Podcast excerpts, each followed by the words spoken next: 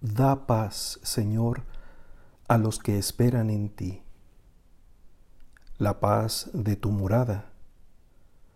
La paz que alegra el alma por subir a tu presencia. La paz de la verdad que libera de los engaños y las apariencias. La paz de la justicia que conoce tu paciencia infinita. La paz del perdón que resuelve los conflictos y borra las deudas. La paz del amor, que eleva a setenta veces siete la virtud del corazón.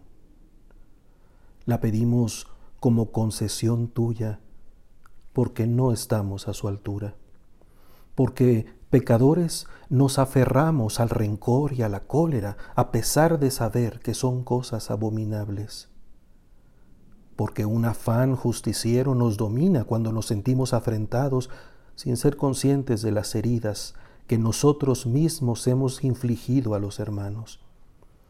Porque el pecho se dilata a las dimensiones de tu magnanimidad solo cuando es el Espíritu Santo quien lo hincha de tu aliento. Danos paz, sosteniéndonos en ti y no consientas que nos encienda el deseo de venganza ni la ceguera respecto a nuestras propias injurias. ¿Cuántas veces tengo que perdonar a mi hermano si me ofende? La pregunta de Pedro es sincera y generosa porque ya se ha orientado hacia la indulgencia. Pero Jesús la integra a un movimiento superior que trasciende nuestros límites. La plenitud humana, el siete, es llevada más allá al setenta veces siete de lo inabarcable. El punto de comparación no es el alcance de la bondad humana, sino el de la divina.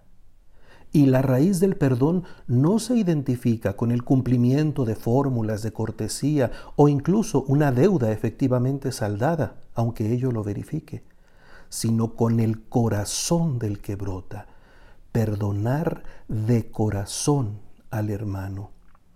Solo entonces se vivirá en paz, en la armonía exterior que restaura fracturas que parecían insuperables y en la armonía interior que despliega nuevas potencialidades en un espíritu sanado del repliegue sobre sí mismo y el apocamiento.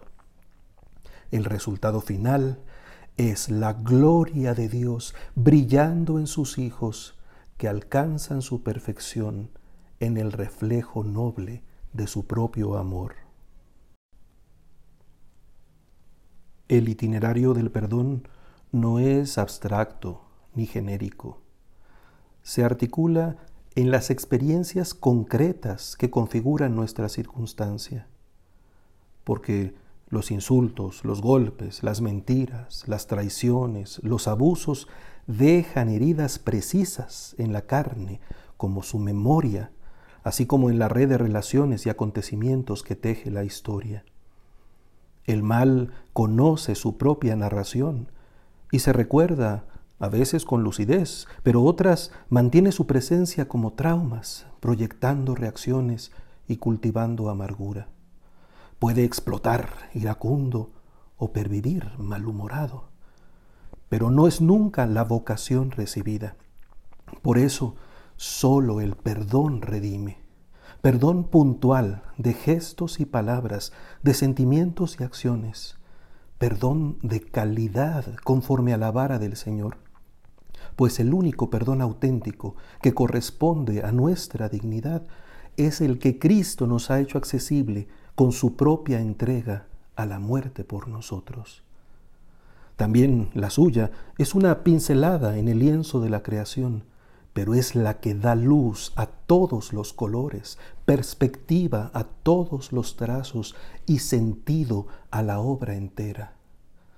Es la cruz en la que el perdón infinito de Dios nos ha contado el secreto de su misericordia, desde donde podemos lanzar nuestra propia biografía de perdón, porque hemos sido perdonados, somos convocados al perdón y nuestro pequeño perdón se vuelve condición del gran perdón de la redención que se nos ha conferido.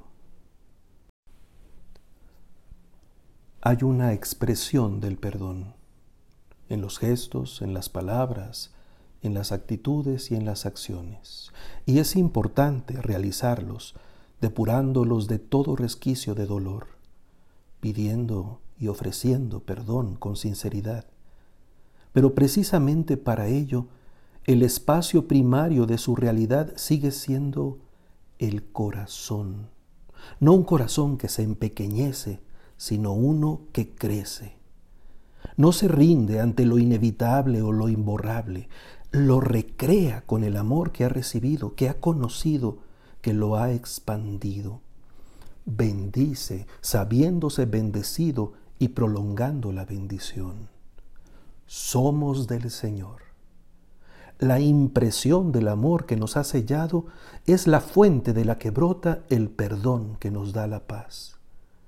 La señal de la cruz, por la que nos reconocemos pertenencia del amor divino, es también el imperativo de una existencia en el perdón y la súplica para cumplirla. Lo recordamos y lo actualizamos en la oración dominical, como extensión de que el nombre del Padre sea siempre santificado y que su voluntad se realice tanto en el cielo como en la tierra de nuestra carne. Perdona nuestras ofensas, como también nosotros perdonamos a los que nos ofenden.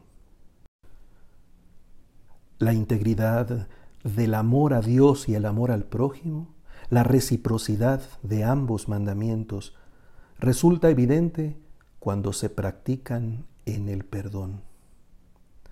Esta es la paz que nos ofreces y nos enseñas a pedir. No podemos sino maravillarnos de que horizontes tan vastos se desplieguen ante nuestros ojos como tierra prometida. Señor Dios, qué preciosa es tu misericordia.